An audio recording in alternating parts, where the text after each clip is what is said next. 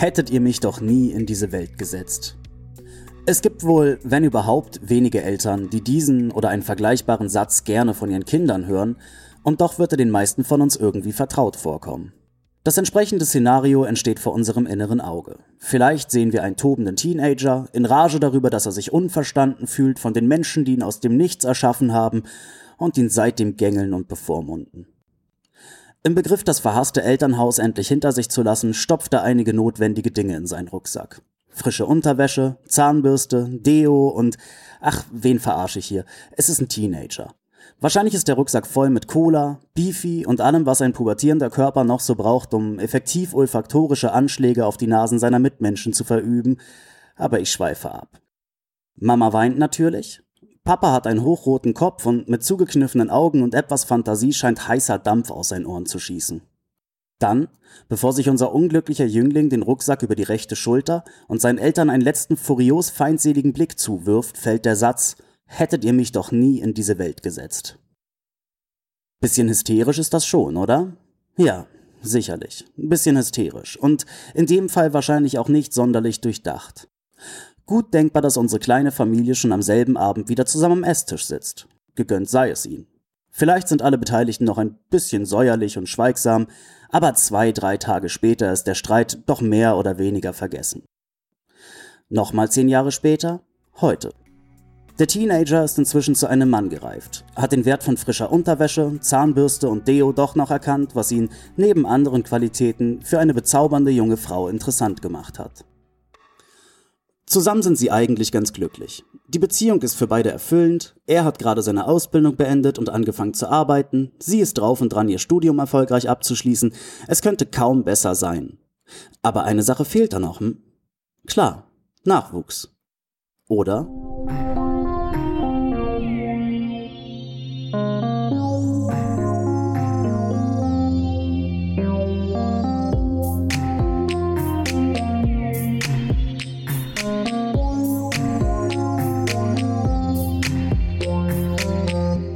Vorneweg sind mir noch ein paar Dinge wichtig.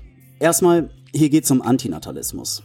Antinatalismus, abgeleitet vom lateinischen natales, was zur Geburt gehörig oder Geburtstag bedeutet, ist eine philosophische Position, nach der es aus moralischen Gründen falsch ist, sich fortzupflanzen. Ich möchte mich weitestgehend ernsthaft mit dieser Annahme auseinandersetzen und ich hoffe allen, die sich noch nicht tiefergehend mit der Thematik beschäftigt haben, einen groben Überblick verschaffen zu können. Dieser Beitrag soll nicht generell Eltern verurteilen oder an den Pranger stellen.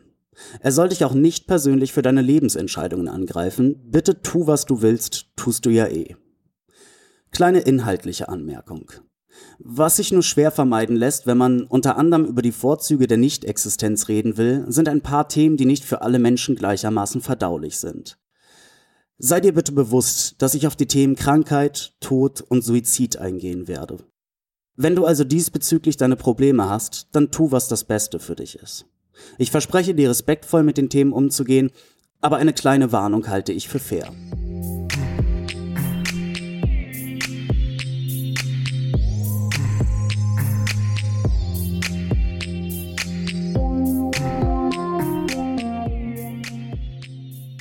Warum willst du Kinder? Blöde Frage. Kinder sind unsere Zukunft. Wir brauchen sie einfach. Natürlich einerseits ganz praktisch, um unser Wirtschaftswachstum sicherzustellen oder die Sozialsysteme aufrechtzuerhalten, aber selbstverständlich auch aus persönlichen Gründen. Wer will schon die zweite Lebenshälfte damit verbringen, sich selbst beim Verfall zu beobachten, während Freunde und Bekannte ihren Kindern und später deren Sprösslingen beim Aufblühen zuschauen? Wer hat nicht den tiefen inneren Drang, ein bisschen was von sich auf dieser Erde zu hinterlassen, sich gewissermaßen unsterblich zu machen? Vielleicht sind es die Gene, die Ahnenreihe oder die persönlichen Werte und Ideale, die nicht einfach mit uns gehen sollen. Was es auch ist, etwas muss bleiben. So oder so ähnlich scheint das die überwältigende Mehrheit unserer Spezies zu sehen. Seit wir es um 1930 herum auf etwa zwei Milliarden Menschen gebracht haben, ist es uns emsigen Äffchen gelungen, unsere Zahl fast zu vervierfachen auf mittlerweile knapp acht Milliarden. In Deutschland hegen 75 Prozent aller kinderlosen Männer und Frauen zwischen 20 und 50 einen Kinderwunsch. Für 76 Prozent aller Einwohner erfüllt sich dieser, bevor sie das 50. Lebensjahr erreichen. Mit 70 haben dann 90 Prozent aller Deutschen ein oder mehrere Kinder. Kein Königreich für Antinatalisten.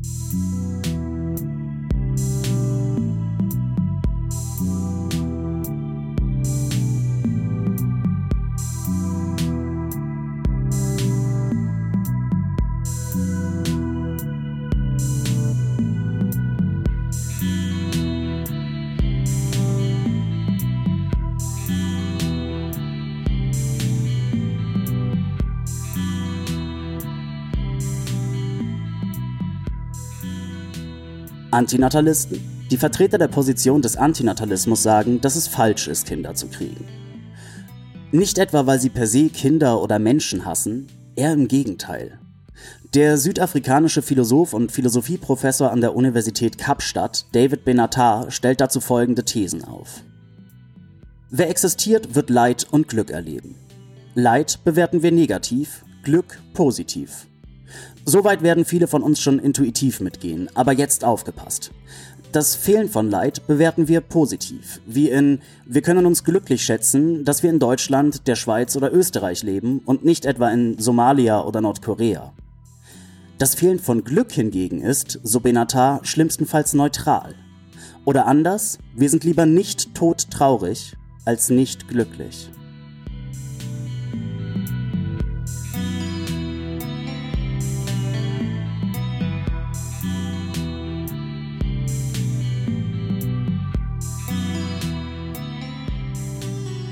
Also noch einmal kurz zusammengefasst. Leid schlecht, Glück gut.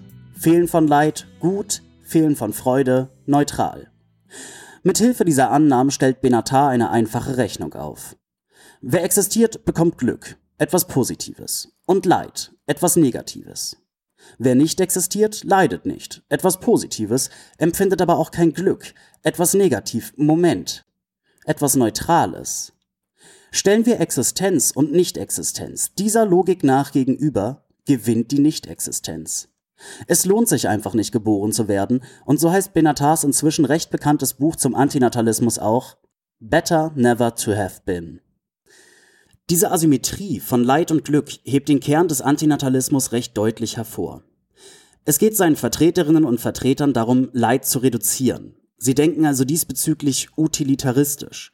Das heißt, sie bewerten eine Aktion anhand ihrer potenziellen und tatsächlichen Folgen und nicht etwa anhand der Motive der Agierenden. Ganz konkret könnte das zum Beispiel bedeuten, dass Utilitaristen Tierversuche für Kosmetikprodukte ablehnen, da der Schmerz und der Tod der Versuchstiere schwerer wiegt als unsere porenreine Haut. Dass sich Glück und Leid in keinem ausgeglichenen Verhältnis gegenüberstehen, haben vor und nach Benatar auch andere festgestellt. Der beliebte Kinderbuchautor und Antinatalist Janosch schreibt, die Hölle ist gar nicht so weit weg, wie sie sagen. Sie fängt schon in der Wiege an. Du brauchst nicht einmal aus der Stube zu gehen und verdienen muss sie sich auch keiner. Man bekommt sie schon mit der Geburt geschenkt.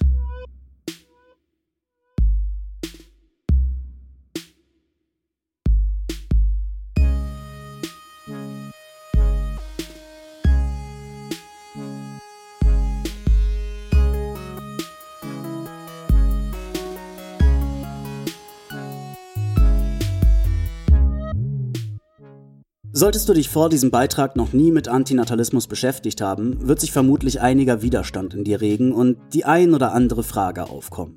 Vielleicht ist dir zu David Benatars Asymmetrie von Leid und Glück aufgefallen, dass ein nicht existentes Lebewesen herzlich wenig von seiner Nicht-Existenz hätte und wohl kaum davon profitiert, dass es kein Leid erfahren muss.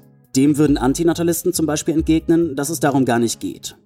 Warum irgendetwas aus der ewigen Teilnahmslosigkeit herausreißen, wenn die Alternative kaum besser sein wird?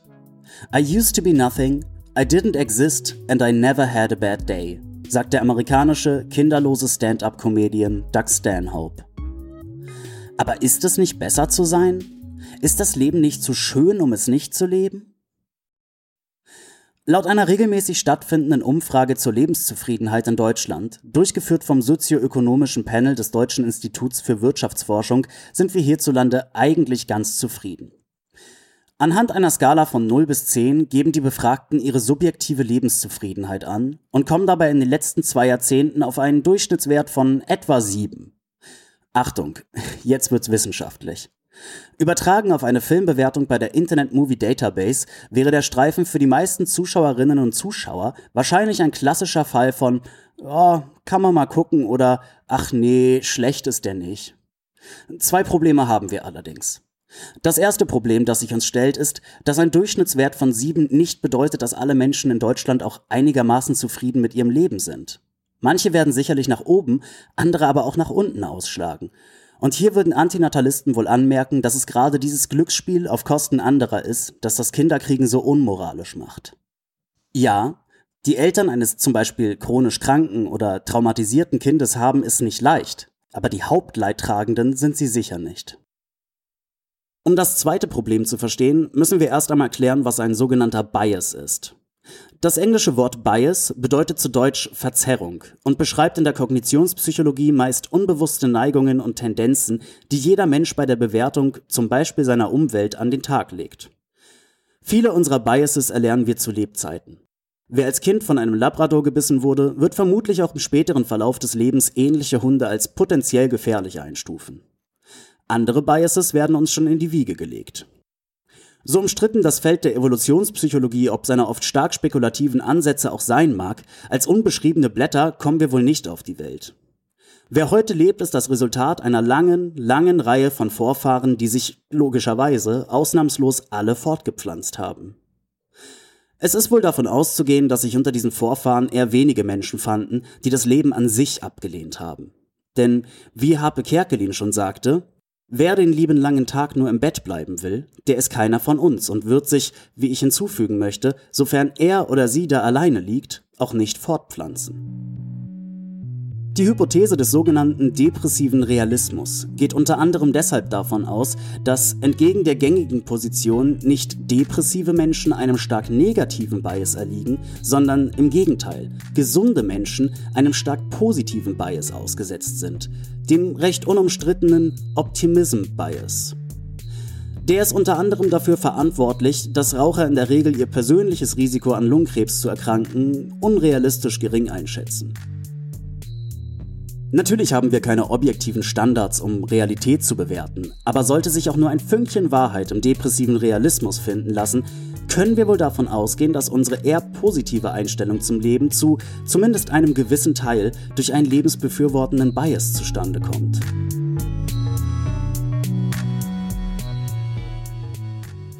Ein recht bekannter Witz geht in etwa so.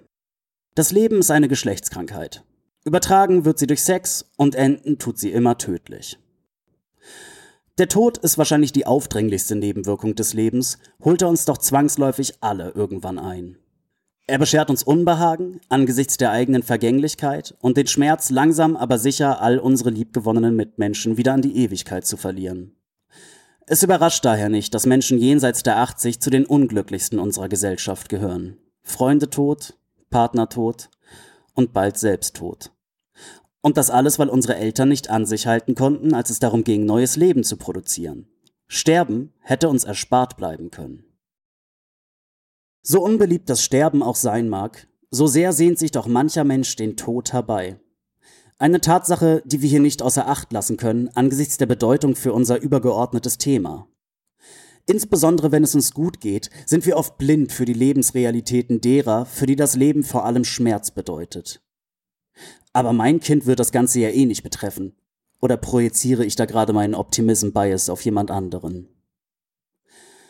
Im Gegensatz zu Menschen, die in Hunger und Angst vor Krieg aufwachsen, geht es den meisten von uns im deutschsprachigen Bereich noch einigermaßen gut. Wir denken an die sieben von zehn. Circa sieben von zehn Menschen sind es auch, die ohne eine oder mehrere psychische Erkrankungen durchs Leben kommen. Egal ob Depression oder Angststörung, irgendetwas derartiges wird etwa 30 Prozent von uns im Laufe unserer Lebenszeit für zumindest eine Weile aus der Bahn werfen. Natürlich wollen nicht alle Betroffenen gleich tot sein. Das wollen maximal 20 Prozent, wohlgemerkt aller Menschen, für mindestens zwei Wochen ihres Lebens und nur drei bis zwölf von 100 versuchen es tatsächlich. Das sind doch eigentlich relativ wenige, oder? Wenn auch recht viele dafür, dass das Leben so schön ist und erst recht viele dafür, dass unsere Medien in der Regel versuchen, den sogenannten Werter-Effekt um jeden Preis zu vermeiden. Der Begriff Werther-Effekt geht auf einen vermeintlichen Anstieg der Suizide nach Veröffentlichung des Goethe-Romans Die Leiden des jungen Werther zurück und lässt vermuten, dass sich mehr Menschen das Leben nehmen, wenn in Medien über Selbstmorde berichtet wird.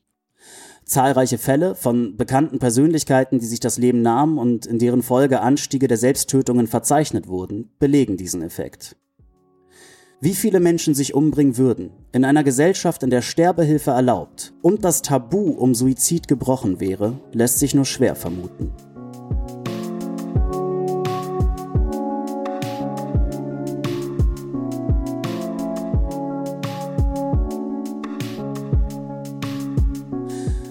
Sich das eigene Leben zu nehmen.